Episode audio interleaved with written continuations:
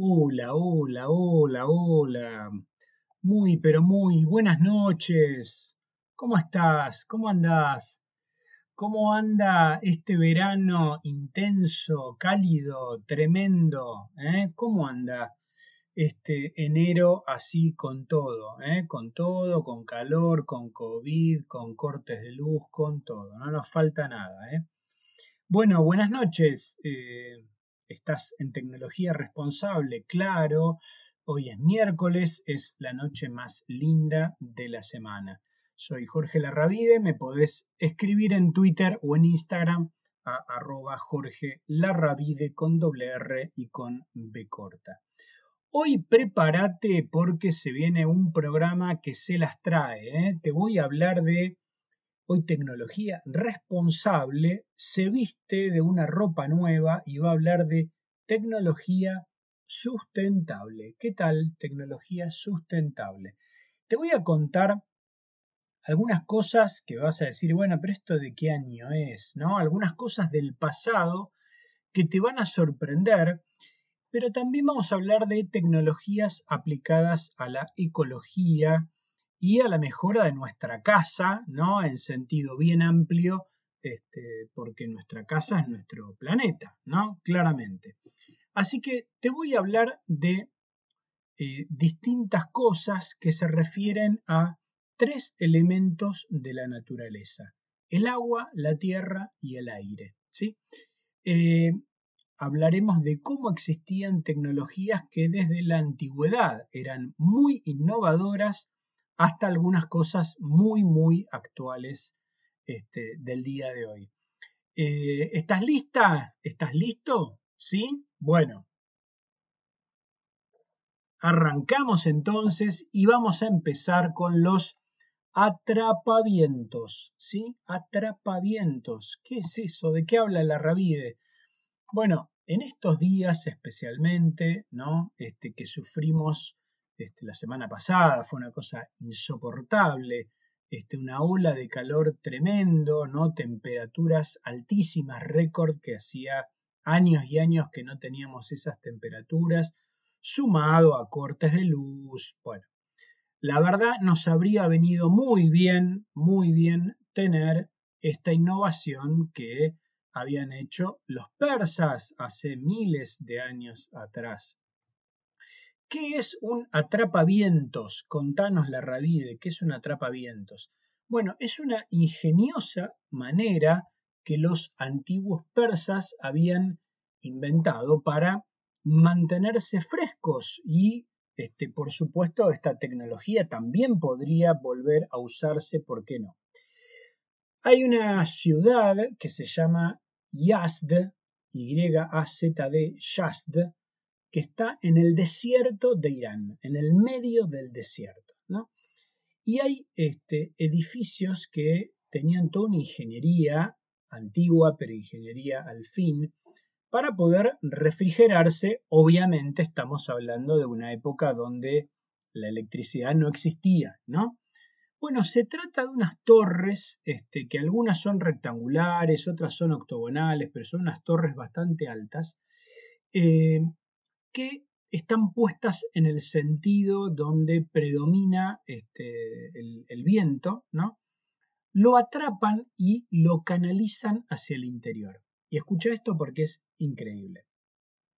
Hay dos fuerzas principales que impulsan el aire a través de, esa estructura, ¿no? que son como si fuese una especie de cañería, este, pero este, hecha con, con, piedra, ¿no? que lo lleva hacia el interior del edificio y el viento que entra, ¿no? Este, sumado a cómo flota este, el aire según la temperatura, porque como vos sabes, el aire más cálido, ¿dónde va? ¿no? El aire más cálido siempre está este, por encima ¿no? del aire más frío y más denso. Eh, el aire entonces accede por estas aberturas del captador de viento, va hacia adentro de las viviendas Incluso hasta lo que hace es una cosa increíble que deposita la arena o cualquier cosa que entre, porque puede haber en el desierto obviamente una tormenta de arena, este, piedras, lo que haya, entonces lo hace caer, es como que lo filtra, ¿no? Este, y va circulando este viento a través de este captador de viento, eh, va fluyendo como por estas eh, tuberías, cañerías este, de, piedra, ¿no? Este, y este, e incluso, perdón, lo que hace es que pasa por depósitos de agua que hacen que esto se enfríe, ¿no? Entonces, el aire caliente del interior se eleva y se va este, para afuera del edificio, ¿no? A través de la torre, este, y se genera un aire fresco adentro, ¿no? Entonces, el diseño de la casa, la forma de la torre, la, la dirección, cómo está orientado esto, este, la cantidad de aberturas, eh, tienen un sistema de palas este, fijas como si fueran las aspas de un ventilador, eh, en fin, toda una serie de, eh, elementos para este, justamente que este viento circule y se vaya moviendo por adentro de, esas viviendas. ¿no? Este, vos que cuentan que el uso del aire para enfriar edificios se remonta este, eh, a tiempos de la época justamente de cuando había grandes poblaciones en, en el desierto. Algunas de estas primeras tecnologías de captura de viento dicen que viene de Egipto de hace más de 3.300 años. Impresionante, ¿no? Bueno, no te me muevas de ahí, vamos a hacer una breve pausa, escuchar unas lindas canciones y ya volvemos con más tecnología responsable. Muy bien, bloque número 2 de tecnología responsable de hoy. Espero que no te hayas perdido el inicio del programa. Hoy estamos hablando de tecnología sustentable y te estoy contando algunas cosas que tienen que ver con historias pasadas, pero donde ya se usaba tecnología, aunque parezca mentira, este, con otras cosas de la época actual. En este segundo bloque te voy a hablar de la Alhambra, la Alhambra. ¿Sabes de qué se trata? ¿La escuchaste alguna vez? Bueno, primero nos vamos a situar en tiempo y espacio. ¿sí? Estamos hablando de España, estamos hablando de Granada, que es una ciudad que está en la región de Andalucía, ¿no? Este, está en la ladera de las montañas de la Sierra Nevada, ese es el nombre de esa cadena montañosa, todo esto es en la zona sur de España, muy cerquita del norte de África, ¿no? Y que es una zona muy árida y muy cálida, ¿sí? Este, bueno, ahí en Granada, este, y hablando de la Alhambra, es una ciudad muy famosa por este, que tiene uno de los, ejemplos este, más hermosos que hay de arquitectura medieval, que vienen de la época de los moros, los musulmanes, ¿no? Se llamaban la, invasión de los moros, este, o la ocupación de los moros, que eso es allá por el siglo VIII, eh, más o menos, ¿no? Y bueno, uno de los lugares que son íconos en Granada este, es la Alhambra. ¿Qué es la Alhambra, la Rabide, que yo en mi vida escuché hablar de eso? Bueno, es un complejo monumental, es decir, que tiene muchos monumentos, ¿no? No es el estadio monumental que le gusta a mi amigo Guillermo Petruccelli, no es la cancha de River, ¿no? Este, es un complejo monumental porque tiene muchos monumentos, tiene antiguos palacios reales, tiene jardines, patios, piscinas, ¿no? piletas, eh, huertos, donde este, se sembraba y se cosechaban las frutas y las verduras, este, y una fortaleza gigantesca con unas murallas enormes. Todo esto, para que vos te des una idea, se construyó allá por los años 1200-1300, o sea que estamos hablando de unos 700 o unos 800 años de antigüedad, porque esto se fue edificando a lo largo de bastante tiempo. Y si bien la historia de la Alhambra es muy rica en detalles, podemos hablar de programas enteros de la Alhambra, eh, me quiero concentrar, como estamos hablando de tecnología sustentable, hoy me quiero concentrar en un tema fundamental que te nombraba al principio, que en este caso es el tema del agua, ¿no? En el bloque anterior hablábamos del aire, hablábamos del viento, ¿no? Ahora vamos a hablar del agua, ¿no? este, resulta ser que el primer sultán decía que esa zona había sido ocupada por los musulmanes, por los moros, este, y había un sultán este, que provenía de los nazaríes, ¿no? que se llamaba Muhammad I. Muhammad I. Y lo que hizo este tipo, una genialidad, ¿no? para satisfacer las necesidades de agua, diseñó, escuchen, ¿eh? o manda a diseñar en el año 1238, hace un rato, ¿no? 1238, un sistema hidráulico, hidráulico que era un auténtico prodigio de ingeniería medieval. Primero construyen, escucha esto porque no lo vas a poder creer. Primero construyen una presa, ¿no? Este, como si fuese una especie de dique, ¿no? Como con, puertas, este, así en, como si alguna vez fuiste a Córdoba y viste el dique San Roque, bueno, esto era en el río Darro, río Darro, ¿no? Este, entonces lo que hacía esta presa desviaba el agua este, que era almacenada hacia un canal, ¿no? Una acequia, que estaba excavada en la roca este, en la ladera de la montaña, ¿no? A esto le llamaban la acequia real porque iba para eh, donde estaba el Palacio Real. ¿no? Eh, bueno, desde esta sequía, ¿no? que tenía eh, un recorrido que iba bajando por la montaña, ¿no? descendente, este, de 6 kilómetros, construyeron una sequía de 6 kilómetros, el agua llegaba a la Alhambra, ¿sí? llegaba a este conjunto de palacios. Primero llegaba a un depósito, ¿no? para este, donde empezaba a desviar el suministro de agua para, para, las huertas, ¿no? para que justamente todo lo que se sembraba y se cosechaba este, pueda florecer y que ellos tengan su alimento este, con lo que estaba ahí. Pero también el agua se distribuía a través de toda una red este, increíble, ¿no? increíblemente hecha por la mano del hombre, esta ingeniería hidráulica, con depósitos, aljibes, fuentes, piletas, ¿no? Y esto llevaba el agua eh, a los jardines y a todos los rincones de estos palacios.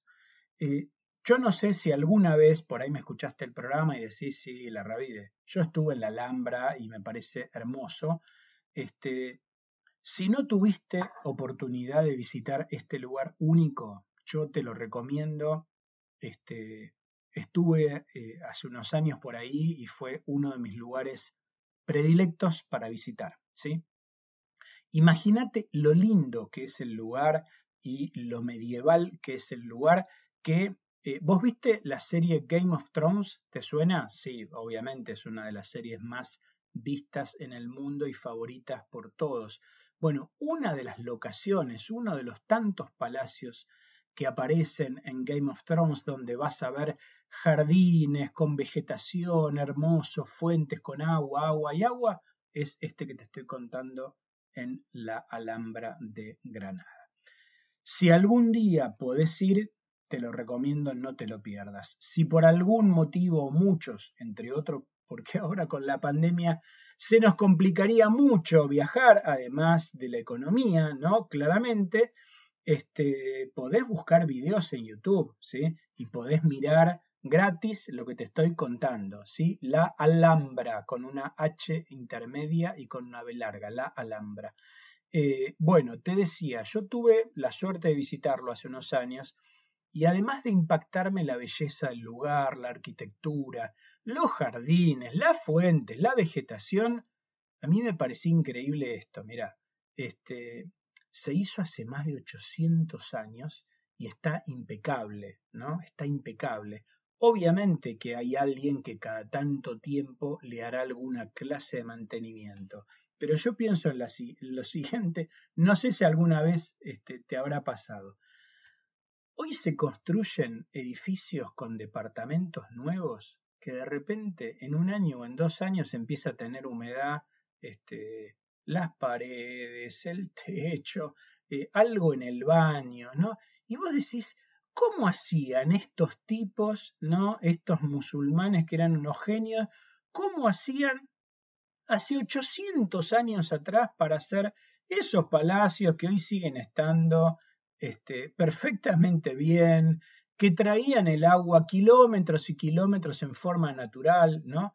Este, pensá que es una zona, si vos estás ahí, este, es una zona que te decía que es totalmente árida, ¿no? Es totalmente eh, seca, ¿no? Es, una, es la zona de España más árida que hay. Esto no es en el norte de España, donde hay mucha vegetación, eh, La Coruña, este, o los Países Vascos, donde hay mucha vegetación, mucho verde, mucha lluvia. Esto es una zona donde está siempre seco y es un lugar donde hacían trasladar el agua por todos estos sistemas. ¿sí? Imagínate lo loco que sería que la historia continúa después, ¿no? Te sonará que en 1492 los famosos reyes católicos, ¿no? Así se lo llamaban, Fernando e Isabel, ¿no? Que te deben sonar cuando lo estudiaste en la escuela, este, toda la parte del descubrimiento de América. Eh, los reyes católicos, cuando tomaron esta zona y entraron a los palacios, no podían creer lo que eran esos palacios y muchísimo menos podían creer que había todo un sistema hidráulico y que había agua en todos lados, porque eso no existía en otras zonas de España claramente, ¿no? Este, y además, desde ya, no hace falta ni que te lo diga, te estoy hablando de 800 años atrás, no existía la electricidad, con lo cual no había motores, bombas para trasladar el agua de un lugar al otro. Todo se hacía este, por una hidráulica propia por eh, los declives del terreno, por todos los sistemas física pura y presión este, por tener diferentes alturas. No te me muevas de ahí. Vamos a irnos a una breve pausa, escuchar unas lindas canciones y ya seguimos con más tecnología responsable. Bárbaro, acá estamos en el tercer bloque, tercer bloque de tecnología responsable de hoy. Y hoy estamos, espero que vengas escuchando el programa desde el principio, hoy estamos con un tema que me encanta, que habla de la sustentabilidad y la tecnología sustentable. Así que te estoy contando algunas cosas que ya pasaron, porque son historia, algunas cosas que son muy presentes y muy actuales en términos de la tecnología y la sustentabilidad. Vamos a hablar en este bloque de los techos verdes, techos verdes o las azoteas verdes, depende cómo lo digas, en el país de donde me estés escuchando, porque este, estamos en RSC Radio Digital y esto por supuesto se escucha en todo el mundo. Así que techo verde o azotea verde es el tema que vamos a hablar ahora. Yo me acuerdo hace unos años, ¿no? Que alguien decía que primero quería cambiar al mundo, después se dio cuenta que no podía, entonces quería cambiar este, su ciudad y se dio cuenta que no podía y ahí se dio cuenta que tal vez lo que tenía que hacer era primero intentar cambiarse a sí mismo, ¿no? Como a veces ponemos esa mirada en el afuera y nosotros nos quedamos sin trabajarnos, ¿no? A nosotros mismos, sin autotrabajarnos. Bueno, y esto te lo nombro, ¿no? Este pensamiento porque me parece que el tema del cuidado del medio ambiente, el cuidar los recursos naturales, el tener una conducta ecológica, ¿no? Es algo que primero nos hace bien este, y nos construye a cada uno de nosotros en forma personal, a nuestra familia, a nuestra comunidad eh, y a todos, ¿no? Al lugar donde vivimos, la ciudad, el país, la humanidad entera, ¿sí? Y para esto yo creo que es clave, clave, eh, el desarrollo de lo que podríamos llamar la autoconciencia, ¿no? la conciencia plena. Eh, para ponerlo en palabras simples, ¿no? Las cosas no son ni blancas ni negras, pero si tomáramos como por un lado una idea, ¿no? Hay gente que cree que es de la escuela del control, ¿no? Entonces, todo necesita ser estrictamente controlado, este, entonces las personas tenemos que actuar solamente por el miedo a una consecuencia negativa por nuestros actos, ¿no? Este, imaginemos esta escena. Si este, cualquiera de nosotros fuera manejando un auto este, y estaría este, manejando a una velocidad mayor que la permitida, depende en dónde esté, en una ruta, en una avenida, depende de dónde esté, o si este, estoy tratando de estacionar este, y voy a estar tapando una bajada en una esquina para donde tiene que pasar una persona con dificultad en, su movilidad porque usa una silla de ruedas, un andador o lo que sea, ¿no? Este, esto sería, eh, tengo miedo, por ejemplo, que me hagan una multa, tengo miedo que venga la policía, tengo miedo que tal cosa, ¿no? Otra manera de ver las cosas no es la teoría del control, sino esta idea de la conciencia plena, ¿no? Imagínate, qué lindo que sería el mundo si todos tuviéramos cuidado por nuestro entorno, cuidado por las personas, por nosotros mismos y por las personas con las que estamos, por nuestra ciudad, ¿no? Este, casi que uno podría decir que no harían falta los controles. ¿Para qué haría falta controlar si todo el mundo hace las cosas correctamente? Por supuesto, me vas a decir, la rabide, no seas ingenuo, el mundo ideal está lejos todavía, pero bueno, mientras llega la plena conciencia, este, también algunos controles hay que hacer para que nadie se haga el piola, ¿no? Entonces, este, tal vez estemos en una situación intermedia y caminando nos gustaría llegar a la plena conciencia. Pero bueno, volvamos al cuidado del medio ambiente y te dije que vamos a hablar de los techos verdes o las azoteas verdes. Que ni techo verde ni azotea verde significa que esté pintado de color verde o que tenga tejas de color verde o chapas de color verde. ¿Está bien? Tampoco, y acá está buena la, esta diferenciación, tampoco estoy hablando de techos que tienen eh, un montón de macetas, ¿no? De terrazas que tienen un montón de macetas. Bueno, ¿qué sería un techo verde? Hablando desde el punto de vista más ecológico y de cuidado ambiental. Un techo verde es un techo, por ejemplo, de un edificio o de una casa que está parcial o totalmente cubierto de vegetación, ¿sí? ya sea eh, en un suelo o en un medio de cultivo apropiado.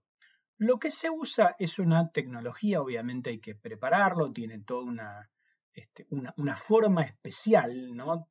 este, que, se hace este, para poder ponerle tierra y para después ahí poder, le podés poner pasto, le podés poner plantas, le podés poner cualquier cosa sin que obviamente después eso perjudique ni al edificio ni a la casa, ¿no? O sea, tiene una preparación eh, especial. Y esto se usa, ¿no? Para mejorar el hábitat, ahorrar consumo de energía, ¿sí? Es decir, que todo esto cumple una función totalmente ecológica. ¿Para qué sirve un techo verde? Me vas a decir vos que me estás escuchando y que vivís en un edificio, en un piso 25. ¿Para qué queremos techo verde? Yo estoy mirando por la ventana de mi departamento y veo que está todo lleno de edificios. ¿Para qué queremos los techos verdes? Bueno, los techos verdes, este, permitime que te cuente, sirven para absorber el calor, actuar como aislantes, ¿sí? ayudan a ahorrar energía en calefacción y en aire acondicionado, ¿no? porque te filtran las temperaturas, ¿no? Este, imagínate, y esto, si vos, si vos llegas a vivir este, en el último piso de un edificio y tenés arriba la terraza, el techo o la azotea, decilo como quieras, y estás todos los días en pleno verano, la semana pasada con la ola de calor, que te daba el techo que te calcinaba el cerebro, si vos tenés un techo verde, esto te aísla de ese sol eh, tremendo, abrasador, ¿sí? Ayuda a reducir la contaminación del aire. ¿sí? Al disminuir el consumo de energía, los techos verdes también ayudan a, evitar perdón, emisiones de gases de efecto invernadero. ¿sí? ¿Qué podés hacer en un techo verde? Podés cultivar frutas, podés cultivar verduras, podés tener tu huerta, podés tener flores, te decía, podés tener plantas, este, te reduce el riesgo de las inundaciones, porque no es lo mismo que caiga un montón de agua este, y vaya corriendo por el cemento a que eso sea absorbido por plantas. ¿sí? Este, bueno, vos sabés que hay muchas ciudades que ya hace muchos años tienen leyes para promover los techos verdes. Claramente te imaginarás, esto es una tendencia que como tantas otras arrancó en muchos países europeos, en Suiza, en Dinamarca, en Francia, también en, otros países, este, en Canadá, en Estados Unidos también hay muchos lugares donde esta tendencia está ocurriendo. Incluso, aunque te parezca mentira, la ciudad de Buenos Aires tiene una ley de techos verdes, pero bueno, todavía este, hay muy poquito, todavía hay que darle este, mucho impulso para promoverlo. Incluso una universidad como es la Universidad de Itela, que queda ahí cerca de, justo del Estadio Monumental, enfrente de la cancha de River, este, tiene un techo verde en su edificio precioso, ¿no? Precioso. Yo he dado clases ahí y lo conozco, este, la verdad, hermoso. Muy bien, no te me vayas de ahí. Vamos a hacer una breve pausa. La última, escuchar unas lindas canciones y ya seguimos con más tecnología responsable. Muy bien, llegamos al final del programa, cuarto y último bloque de tecnología responsable, que es tecnología sustentable de hoy, ¿sí? Bueno, eh, espero que hayas escuchado antes, hablamos de del aire, de la tierra, eh, recién con los techos verdes, del agua, hablamos de la alhambra, hablamos de atrapadores de vientos, hablamos de todo. Y ahora vamos a hablar, eh, vamos a volver a hablar de alguna de estas cosas porque vamos a nombrar algo que en la actualidad tiene mucha, pero mucha vigencia, que son las energías limpias y renovables. ¿sí? Vamos a hacer primero una distinción entre energías renovables y energías limpias, ¿sí? que pueden ser lo mismo en algún caso y en otro caso no. Y ahora vas a ver por qué. Las energías renovables basan su producción y su origen en una fuente natural. Por ejemplo, el viento, esto sería la energía eólica, la luz del sol, esto sería la energía solar. Lo que tienen las energías renovables es que se caracterizan porque son inagotables. ¿Está bien? Siempre hay viento, siempre hay sol. Con lo cual esto no se termina nunca, no se este, agota nunca. Inagotable no se agota nunca. Las energías limpias ¿sí? son aquellas que se generan y que se pueden consumir siguiendo métodos que no generan dióxido de carbono, no generan ninguna sustancia contaminante para el medio ambiente. ¿Y por qué te digo esto? ¿Y por qué una energía este, puede ser eh, renovable y puede no ser limpia? Bueno, porque hay casos de energías renovables que pueden contaminar. ¿sí? Te voy a nombrar una, hay otros ejemplos, pero te voy a nombrar la biomasa, la biomasa, ¿sabes de lo que hablo? La biomasa se obtiene mediante materias orgánicas de origen animal o vegetal, ¿no? Por ejemplo, residuos orgánicos. Este, es, por ahí está cenando y es medio feo. Eh, hablemos, por ejemplo, de la bosta de la vaca, ¿está bien? Entonces, residuos orgánicos que este, pueden tener un proceso, ¿está bien? Este, pueden tener una combustión, algunos se los puede transformar en aceite, en alcohol, en metanol, ¿está bien? Con lo cual, esos serían ejemplos. La biomasa no es el único. No te quedes con esa idea fea en la cabeza, por favor. Este sería un caso de una energía renovable que no es una energía limpia porque puede generar una contaminación al ambiente. Volvamos y ahora sí te decía que estábamos con todos los elementos de la naturaleza y vamos a volver a hablar del viento. Empezamos a hablar del aire y del viento con los atrapavientos en el primer bloque y vamos a terminar hablando también con esto. La energía eólica, te decía entonces, es la, eh, la que se obtiene del viento, ¿no? Es un tipo de energía que se llama cinética, este, porque se produce por el efecto de las corrientes de aire, ¿no? Entonces esto, esta energía se puede convertir en electricidad a través de un generador eléctrico. Y es una energía renovable, te decía recién, por esta definición de que se renueva y nunca se agota, porque viento hay siempre. Es una energía limpia en este caso porque no contamina, ¿no? Recién dimos esta definición de una energía limpia, este, y que además ayuda a reemplazar la energía producida a través de combustibles fósiles, como el petróleo, por ejemplo, o el carbón. Bueno, ¿Quién es el mayor productor de energía eólica del mundo? Los Estados Unidos, seguidos de Alemania, China, India, España. En América Latina, ¿quién es el más grande? Brasil. ¿sí? Este, en España, solamente para que tengas un dato, la energía eólica ya abastece a 12 millones de hogares. Es un montón. Vos vas por, manejando por rutas, yo lo hice, manejando por rutas de España y podés encontrarte en un montón de lugares con estos dispositivos que ahora te voy a contar de energía eólica.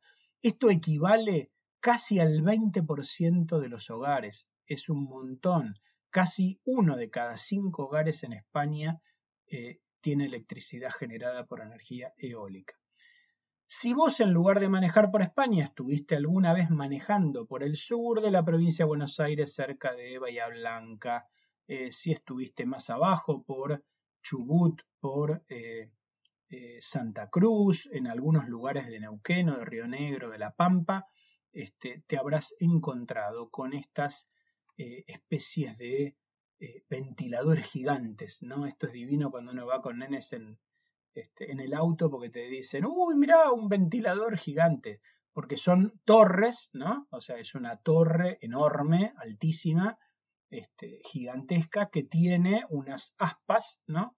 Este, que lo, lo, asemejan, es muy similar a un ventilador, ¿no? Entonces esto obviamente se mueve este, por el viento y cuando se mueve, este, genera energía, que eso tiene un transformador, está conectado a la red eléctrica y lo transmite. ¿Sí? Bueno, ¿cómo estamos en Argentina con este tema? Sería la pregunta que, me vas a hacer en este momento en redes sociales. Bueno, en Argentina, si bien estamos avanzando con este tema, este, la verdad es que todavía nos falta un montón, ¿no? Como con muchas cosas. Este, para que tengas un número nada más, eh, algunos especialistas hablan de que Argentina tiene un potencial, no lo que produce ahora, sino un potencial de 2.000 gigavatios, ¿no? Este, lo cual sería como 65 veces más de lo que tenemos hoy, ¿no? Con lo cual falta o hay oportunidad para crecer muchísimo, 65 veces o más, ¿no? Eh, las tecnologías renovables y limpias son súper interesantes, ¿no? Pero obviamente para que esto este, funcione hay que encaminarlo, ¿no? Hay que hacer esfuerzos este, para que esto crezca, ¿no? Y en un país como el nuestro, con las crisis que tenemos, ¿no? Donde tenemos tantas, eh, tantas millones de personas, tantos millones de personas de argentinos que viven bajo el nivel de la pobreza, hace falta trabajo, hace falta alimento, estaría muy bueno poder desarrollar Todas estas cosas que necesitan acuerdos, necesitan políticas de largo plazo, inversiones, porque obviamente esto es muy caro hacer todo esto la primera vez. Este, y también, chicos, hace falta evitar complicarlo siempre, ¿no? Te pongo solamente un ejemplo para, por favor, no te golpees la cabeza contra la pared. Este, en una provincia argentina, si querés buscarlo, no te la quiero decir porque me da vergüenza, en una de las provincias que yo te nombré, había un proyecto de ley para cobrar un impuesto para poder usar el viento. ¿Está bien? Te querían cobrar para poder usar el viento.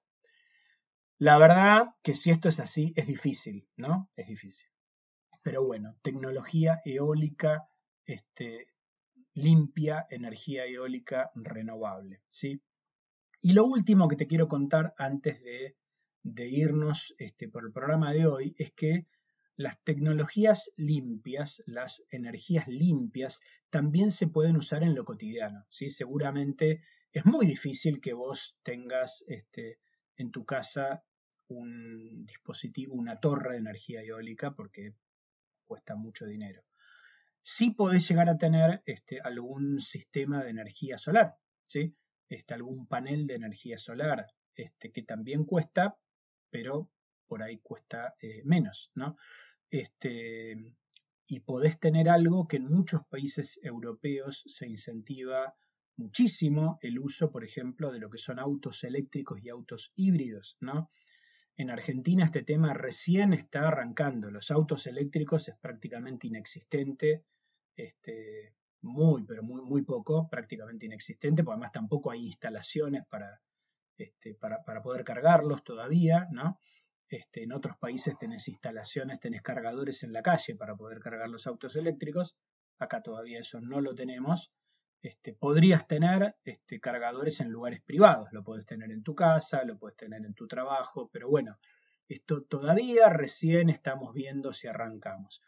Y este, un esquema muy, muy, muy interesante son los autos híbridos, ¿no? Que tienen motor a combustión, pero también motor eléctrico, con lo cual pueden trabajar con este, la parte eléctrica del auto eh, con una autonomía bastante considerable, sobre todo para el uso en ciudad, porque los autos eh, híbridos, perdón, depende de las marcas, modelos este, y demás, pueden tener una autonomía de 40 kilómetros, 50, 60 kilómetros, con lo, con lo cual para, si vos te tuvieras que mover de tu trabajo a tu casa, digamos que tranquilamente podrías este, prácticamente hacer todo el recorrido con, este, con la parte eléctrica del auto híbrido sin utilizar combustible este, y esto haría que no hagas ruido, que no generes ruido y que no contamines, ¿no?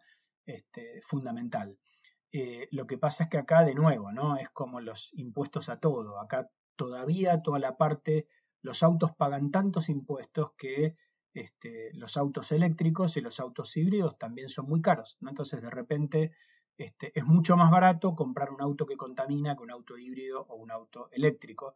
Ojalá algún día lo entendamos y que si queremos dar una vuelta en estos temas y si queremos generar otra cosa con estos temas, este, lo hagamos en ese sentido. ¿no?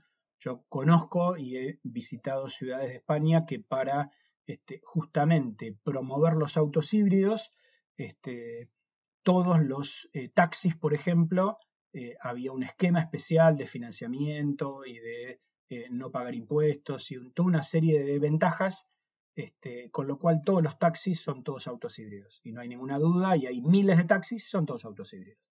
Este, y todo eso ayuda ya a generar menos contaminación este, en ese ambiente, en esa ciudad. Pero bueno, son decisiones que hay que tomar, son estrategias que hay que tomar, sobre todo pensando en el largo plazo, porque la sustentabilidad, este, la eh, responsabilidad en este sentido, pero sobre todo hacer un mejor planeta, no es algo que se logra de un día para mañana, ni de acá a las próximas elecciones, sino que es algo de muy largo plazo. Ojalá que te haya encantado el programa de hoy. Este, a mí me fascinó el programa de hoy, ¿eh? un temazo nuevo, totalmente distinto a lo que hablamos siempre. Así que Ojalá te haya gustado, comentámelo en las redes sociales, pregúntame lo que quieras saber y ya nos vamos a ver, eh, nos vamos a escuchar el próximo miércoles a las 8 de la noche eh, acá en RSC Radio Digital. Escucha cosas buenas cuando hagamos más tecnología responsable. ¡Chao!